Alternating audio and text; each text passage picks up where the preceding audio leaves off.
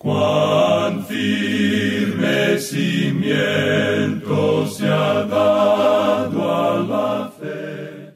A través de la Biblia, un análisis de la Biblia libro por libro que le ayudará a crecer espiritualmente. Estos estudios fueron diseñados por el doctor J. Vernon McGee. Acompáñenos en este fascinante recorrido a través de la Biblia. La palabra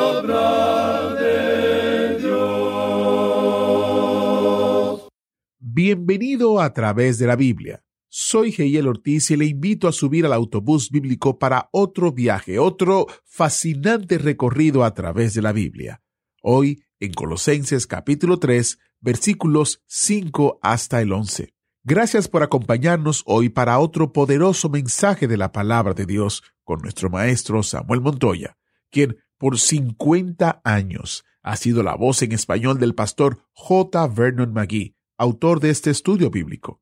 Este año 2023 estamos celebrando 50 años de la fidelidad de Dios y nos agrada mucho que usted nos acompañe durante este año especial. En nuestro boletín electrónico, este año estamos destacando artículos sobre la historia y el desarrollo del ministerio, fotos de los integrantes del equipo, videos de testimonios especiales y más. Y como siempre, también se incluyen los enlaces a las notas y bosquejos de los libros que actualmente estudiamos. Suscríbase en a través de la biblia.org barra notas.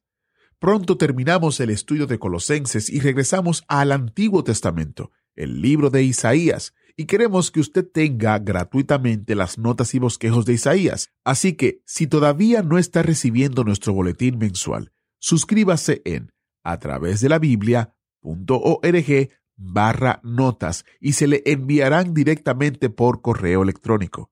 La página otra vez es a través de la Biblia.org barra notas.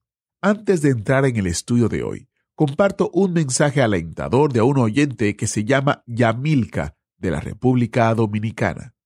Ella escribe, Gracias a Dios por todo y por ustedes. Desde que los escucho, mi vida ha cambiado mucho. Tengo más entendimiento y más confianza y paz, humildad y mucho amor y paciencia en mi vida. Gracias a Dios y a ustedes soy una nueva persona en Dios. Estoy muy agradecida del Señor y de ustedes. Dios les bendiga y les fortalezca y les cuide. Los amo en el amor del Señor. Gracias por todo. Gracias Yamilka por compartir tu testimonio. Comparta con nosotros cómo el estudio de la palabra de Dios con a través de la Biblia le ha impactado. Escríbanos a atv@transmundial.org. atv@transmundial.org o visite a través de la Biblia.org barra testimonio para enviar su testimonio a través de nuestra página web.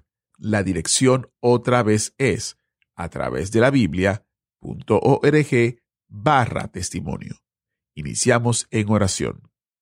Padre Celestial, hoy queremos escuchar de ti. Habla a nuestros corazones y muéstranos los lugares en nuestras vidas donde no confiamos plenamente en ti. Danos alegría mientras buscamos a Jesús en todo lo que hacemos. En su nombre oramos. Amén. Ahora, Iniciamos nuestro recorrido bíblico de hoy con las enseñanzas del Dr. Magui en la voz de nuestro hermano Samuel Montoya. Regresamos hoy, amigo oyente, al tercer capítulo de esta epístola a los colosenses, y nos encontramos en una sección donde el apóstol Pablo nos presenta cosas prácticas de la vida. Y lo que vemos aquí de importancia es que nosotros somos hechos completos en Cristo y que en Él habita corporalmente toda la plenitud de la deidad. Y eso debe ser derramado a través de nosotros hoy. Pablo dice, si habéis resucitado con Cristo, ¿qué es lo que tenemos que hacer? Ir de un lugar a otro y tratar de tomar un pequeño cursillo y otro allá o, seguir las indicaciones hechas por los hombres? ¿O el aceptar alguna variación del psicoanálisis? No, amigo oyente, tenemos que ir directamente al Señor Jesucristo. Él vive hoy. Usted no lo va a encontrar a Él en la ciudad de Belén en el presente. Él se encuentra sentado a la diestra de Dios en este mismo instante. Él se encuentra sobre el trono en el mismo cielo, y allí está hoy para usted y para mí. Vamos a ver en este capítulo que esto se relaciona con dos aspectos de nuestra vida. En primer lugar, es una santidad personal, y luego nuestra comunión con los demás que nos rodean. Ese asunto de la santidad es algo de lo cual la mayoría de los creyentes tiene cierto temor. En cierta ocasión un predicador dijo, si los creyentes tuvieran tanto temor al pecado como le tienen a la santidad, sería algo realmente maravilloso. Amigo oyente, eso lo podemos aplicar a todos los creyentes en la actualidad. A la mayoría no le agrada esta definición de santidad. De paso diremos que es una palabra muy buena, y de eso es de lo que Pablo nos está hablando aquí. Ahora, si usted está en Cristo, si usted le ha aceptado a Él como su Salvador, eso se va a demostrar en su vida aquí en este mundo. Y amigo oyente, si esto no se demuestra en su vida aquí en este mundo, quizá usted no está en Él allá arriba. Lo importante de notar es lo que dice aquí el versículo 5 de este capítulo 3 de la epístola a los colosenses. Leamos. Haced morir, pues, lo terrenal en vosotros, fornicación, impureza, pasiones desordenadas, malos deseos y avaricia, que es idolatría. Usted puede contar, amigo oyente, que cuando Él murió hace más de dos mil años, usted también murió. Y luego el apóstol menciona algunos de los pecados que podemos cometer. Podemos tener algún miembro del cuerpo que nos ofende, como puede ser el ojo, o también pueden ser los malos deseos. Puede ser un pecado sexual. Esto nos habla muy directamente. Nuestros cuerpos son el tabernáculo del Espíritu Santo y debieran ser usados para Dios en el día de hoy. El apóstol menciona la palabra fornicación, y estas cosas mencionadas en este versículo son palabras que aún hoy son pecado y que según nuestra opinión se refieren a la fornicación espiritual y a la física y también a la inmundicia. Aquí debemos incluir los pensamientos, las malas palabras, las miradas, los gestos y los chistes que uno cuenta. Luego el apóstol menciona las pasiones desordenadas, y eso es lujuria. Los malos deseos y avaricia, y eso, amigo oyente, es idolatría. Durante cualquier día de semana uno puede observar en las calles de nuestras ciudades a muchas personas que se dirigen a sus lugares de trabajo. Muchos de ellos son hombres profesionales, ejecutivos, y uno los puede observar viajando en sus lujosos automóviles. Ellos no ven a nadie. Se dirigen a sus oficinas con apresuramiento. ¿Sabe por qué? Estamos seguros que usted ha podido apreciar fotos de los paganos que se dirigen a templos en diferentes partes de este mundo y también a muchos en países que viven en la oscuridad, en las tinieblas, y uno siente compasión por ellos. Y nosotros decimos, ¿no es eso algo terrible? Aquí el pobre hombre se encuentra en las tinieblas y va a adorar a algún ídolo y a inclinarse ante él. Sin embargo, estas otras personas que encontramos en sus lujosos automóviles también se dirigen a adorar a sus ídolos, y el ídolo de ellos es el todopoderoso dinero, y se dirigen a sus lugares de trabajo para ver cuánto pueden acumular en este día. Y existe una gran cantidad de personas que han sido seriamente dominados por este asunto de la avaricia. Y esta gente desea obtener las cosas materiales de este mundo. Quieren tener mucho más dinero del que tienen. Y la raíz de la mayoría de los problemas en este mundo, amigo oyente, es la avaricia. El amor al dinero es la raíz de todo mal. No es el dinero mismo. Puede ser utilizado para la gloria de Dios. Cierto hombre dijo en cierta ocasión, Yo estoy trabajando hoy y estoy trabajando para Dios. Ya he obtenido el dinero para mí. Este hombre había trabajado mucho en los primeros años de su vida para lograr obtener una fortuna.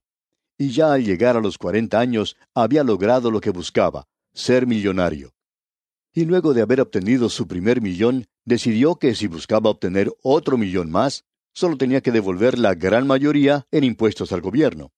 Por tanto, decidió jubilarse y ahora todo lo que logra ganar lo invierte en la obra del Señor. Y eso es lo que él está haciendo, y es algo maravilloso. Por cierto que no estaba padeciendo este problema de la avaricia. Pero ¿cuántos hombres hoy, aun creyentes, están tratando de lograr y lograr más dinero cuando en realidad no lo necesitan? están adorando a un ídolo. Y eso es algo que indica, amigo oyente, que usted no está en Cristo. Si usted está en Cristo, entonces eso tiene que tener prioridad en su vida, y usted tiene que buscar las cosas que están arriba. Luego en el versículo 6 de este capítulo 3 de la epístola a los colosenses leemos, Cosas por las cuales la ira de Dios viene sobre los hijos de desobediencia. Bueno, los hombres no se pierden simplemente porque hacen estas cosas, y tampoco se pierden porque no han oído que Cristo salva. Los hombres se pierden, amigo oyente, porque son pecadores, pecadores en sus corazones. Y porque son pecadores, entonces hacen estas cosas. Nosotros hicimos estas cosas antes, y espero que esto sea una realidad en muchos de nosotros. Y espero que no las estemos haciendo ahora, porque dice aquí en el versículo 7, en las cuales vosotros también anduvisteis en otro tiempo cuando vivíais en ellas. Y esto era lo que ocupaba la mente de este hombre que mencionamos antes, que se hizo millonario. Él decía, hablando honradamente, que adoraba al dinero y que quería obtener más y más. Pero después de haber llegado a Cristo, él decidió que tenía que utilizar su tiempo ahora en buscar las cosas de Cristo. Ah, amigo oyente, ¿le estamos dando usted y yo a Él el primer lugar? ¿Y estamos ocupados hoy en las mismas cosas en las que se ocupa el mundo y Dios los va a juzgar a ellos por eso? Bueno, ¿cómo vamos a escapar nosotros del juicio de Dios? Ahora alguien quizá diga, yo estoy en Cristo. Pues bien, si usted está en Cristo, entonces busque las cosas que están arriba y así no estará haciendo estas otras cosas. Y en el versículo ocho de este capítulo tres de la epístola a los colosenses leemos, Pero ahora dejad también vosotros todas estas cosas, ira, enojo, malicia, blasfemia, palabras deshonestas de vuestra boca. Pablo nos habla aquí de algo que es bastante interesante. Nos habla de los hábitos que nosotros nos quitamos como si fuera un vestido. Y después de todo, un vestido es un hábito, ¿no es cierto? Hay muchas personas que tienen hábitos para practicar algún deporte. Por ejemplo, yo me pongo cierta ropa cuando quiero ir a jugar un poco de voleibol o tenis. Yo sé que ese es mi hábito para el deporte. Quizá no sea algo muy elegante, pero ese es el hábito que yo utilizo. Y hay diferentes personas que utilizan diferentes hábitos, y de eso es que Pablo nos está hablando aquí. Dejad estas cosas viejas como cuando uno se quita un vestido que está sucio. Si esto está demasiado sucio, uno no lo limpia, sino que lo echa a la basura. Pero ahora dejad también vosotros todas estas cosas. Ahora, ¿cuáles son esas cosas que nosotros tenemos que dejar? enojo y creemos que hay un incremento de esto. Luego del enojo tenemos algo que le sigue y que es la ira. Algunas personas se enojan y se les pasa eso en muy pocos minutos. Usted recuerda que el mismo Señor Jesucristo estaba enojado con los fariseos debido a la dureza de sus corazones. Y el enojo no es algo pecaminoso en sí mismo, pero sí lo es cuando el enojo se convierte en ira, y también cuando nosotros nos enojamos y hacemos cosas que están mal.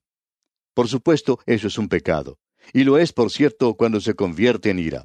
Es decir, cuando nosotros desarrollamos un espíritu que no perdona. Luego, lo tercero que se menciona es malicia. Alguien ha dicho que la malicia es enojo congelado. Bueno, eso es lo que es. Ah, hay algunas personas que no solo alimentan eso, sino que están tratando de arreglar las cuentas. Y hay algunos creyentes que hacen eso. Amigo oyente, Permítanos decirle que esto es algo que, como dice Pablo, uno debe quitarse como se quita la ropa vieja que ya está sucia y arruinada. Uno no puede representar a Cristo de esa manera. Aquí también se menciona la palabra blasfemia. Y opinamos que la blasfemia puede ser de dos clases. Usted puede blasfemar contra Dios y usted puede blasfemar contra los hombres. Ahora, blasfemia es en realidad el difamar el nombre de Dios no quiere decir necesariamente que uno tome el nombre de Dios en vano. Es el representar mal ese nombre, es el odiarlo. En cierta ocasión una señora escribió diciendo que cuando Dios se había llevado a su pequeño niño de tres años, ella odiaba a Dios por eso. Alguien le dio a ella un libro que trataba con este tema de que el Señor se lleva a los pequeños y eso causó que ella entregara su vida a Cristo. Ella se había dado cuenta que hasta entonces ella solamente había sido miembro de una iglesia, pero que en realidad no había sido un buen miembro. Y usted puede blasfemar contra Dios, amigo oyente. Pero ¿sabía que puede blasfemar también contra los individuos y contra las personas? Y usted hace eso, amigo oyente, cuando hace alguna declaración falsa en contra de algún creyente, cuando usted hace alguna acusación falsa de una manera u otra a algún creyente. Entonces usted está blasfemando contra ese creyente. Y cuando usted está diciendo cosas que no son verdaderas en cuanto a algún hijo de Dios, usted está blasfemando contra ese hijo de Dios. Usted es culpable de blasfemar. Así es que tenemos diferentes clases de blasfemias. Luego nos dice este versículo, palabras deshonestas de vuestra boca. Es difícil creer que haya creyentes que hagan estas cosas, pero se nos dice que hay ciertos grupos pequeños que se reúnen y comienzan a contar cuentos un poco subidos de color.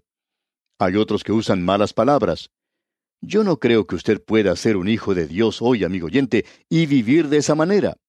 Esas son cosas que nosotros debemos dejar, según dice aquí el apóstol. Y luego Pablo nos dice en la primera parte del versículo nueve, No mintáis los unos a los otros. ¿De quién está hablando Pablo aquí? De los creyentes. Porque él dice más adelante, y habiéndoos despojado del viejo hombre con sus hechos. Ahora, ¿es posible que un creyente mienta? Seguro que lo es. Esto no quiere decir que usted pierde su salvación cuando lo hace. Si así fuera, muchos de nosotros ya habríamos estado perdidos por mucho tiempo. Leamos ahora todo este versículo nueve. No mintáis los unos a los otros, habiéndoos despojado del viejo hombre con sus hechos. Eso también nos revela que uno no puede alcanzar aquí un lugar de perfección, ni tampoco se libra completamente de la vieja naturaleza cuando llega a ser un hijo de Dios, porque usted aún puede mentir. Creemos que una de las primeras cosas que un niño aprende a decir es mentiras. Quizá usted ya haya escuchado esa historia de un niño que entró corriendo a su casa y dijo, Mamá, mamá, un león acaba de pasar por el frente de nuestra casa. Y la madre le contestó, Hijo, tú sabes que eso no era un león, eso era solamente un perro grande que pasó por el frente de la casa. Vete a tu habitación y confiésele al Señor lo que has dicho y dile que acabas de mentir en cuanto a esto, que eso no era un león, sino nada más que un perro grande. Así es que el niño va a su habitación, y regresa un poco más tarde, y su mamá le pregunta entonces, ¿Ya le confesaste eso al Señor? Y el niño contesta, Sí, ya lo hice. ¿Le dijiste al Señor que habías mentido en cuanto al perro y que no era un león? Y el niño contesta, Sí, lo hice. Y continuó, El Señor dijo que cuando él lo vio por primera vez, también pensó que era un león. Pero, amigo oyente, esa es la primera cosa que nosotros comenzamos a hacer y es algo que está arraigado en lo más profundo de nuestro corazón y hay muchos creyentes que lamentablemente hacen eso. Y este versículo nueve dice, No mintáis los unos a los otros, habiéndoos despojado del viejo hombre con sus hechos. Luego él nos dice en la primera parte del versículo diez, y revestido del nuevo. Esto es algo realmente maravilloso si usted está quitándose un vestido y se pone uno nuevo, un hábito nuevo. Y de paso digamos que esto es psicología muy buena lo que tenemos aquí. Usted y yo tenemos una vieja naturaleza que nos ha controlado por tanto tiempo que nosotros llamamos a ciertas cosas hábitos. Y esa es la razón por la cual vestido es una buena palabra para usar aquí. Es un hábito. Eso quiere decir que nosotros hacemos las cosas de cierta manera, decimos ciertas cosas, porque usted y yo estamos hechos de un sistema nervioso completo. Si yo pongo mi mano en el fuego, por ejemplo, Enseguida sale una señal por medio de mi sistema de células nerviosas que va hasta el cerebro y del cerebro regresa un mensaje a la mano mía enseguida diciendo, Saca la mano de allí, tonto, estás quemándote con el fuego. Y entonces usted quita la mano de allí rápidamente. Por supuesto que esto pasa mucho más rápido que lo que uno puede contarlo. Usted pone su dedo en el fuego y enseguida lo quita. Pero eso es lo que ocurre. Nosotros hemos formado ciertos hábitos. Debemos quitarnos, pues, esos hábitos y formar nuevos hábitos. Y esa es muy buena psicología. Y esto es algo realmente cierto, porque usted tiene ahora al Espíritu Santo, amigo oyente. Y los versículos 10 y 11 nos dicen, fíjese usted, y revestido del nuevo, el cual conforme a la imagen del que lo creó, se va renovando hasta el conocimiento pleno, donde no hay griego ni judío, circuncisión ni incircuncisión, bárbaro ni escita, siervo ni libre, sino que Cristo es el todo y en todos. Esto es algo realmente maravilloso. Usted se pone el nuevo hombre y ese nuevo hombre es Cristo.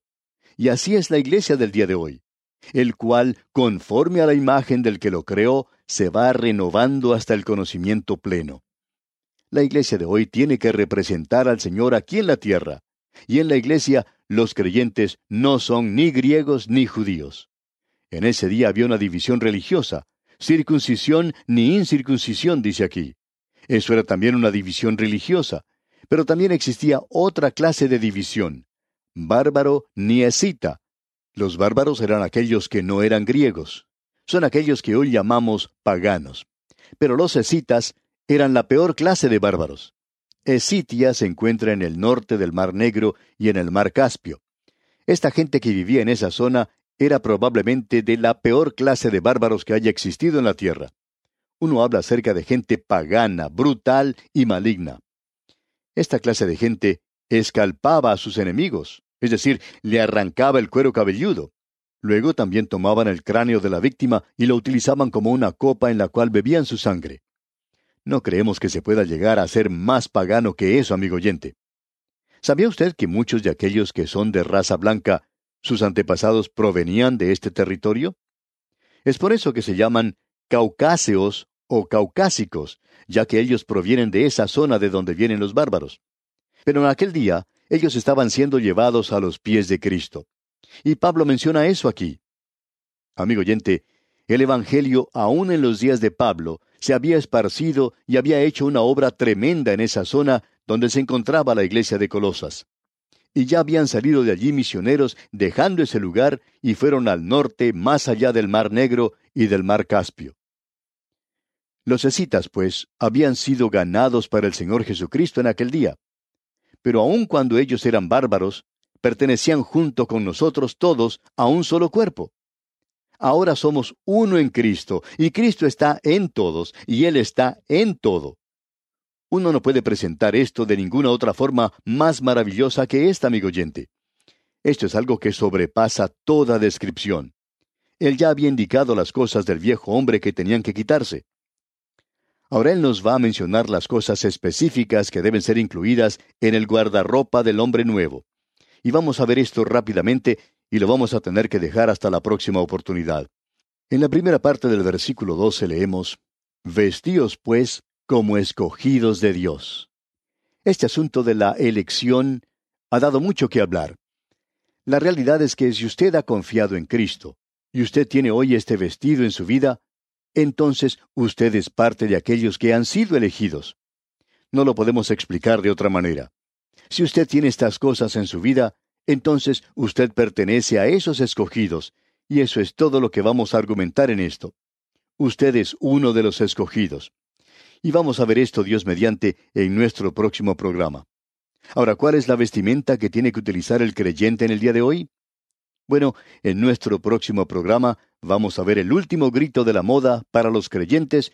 Al despedirnos, es nuestra oración que usted permanezca vestido como un escogido de Dios. Hasta pronto y que el Señor le bendiga. ¿Fue de ayuda para usted el estudio de hoy? ¿Desea enviarnos algún comentario de lo que ha estado escuchando? Entonces escríbanos, no espere más. Nuestro correo electrónico es atv@transmundial.org. atv@transmundial.org. Si desea recibir las notas y bosquejos de lo que estamos estudiando, suscríbase gratis en nuestra página en internet a través de la Biblia .org barra notas a través de la biblia.org barra notas.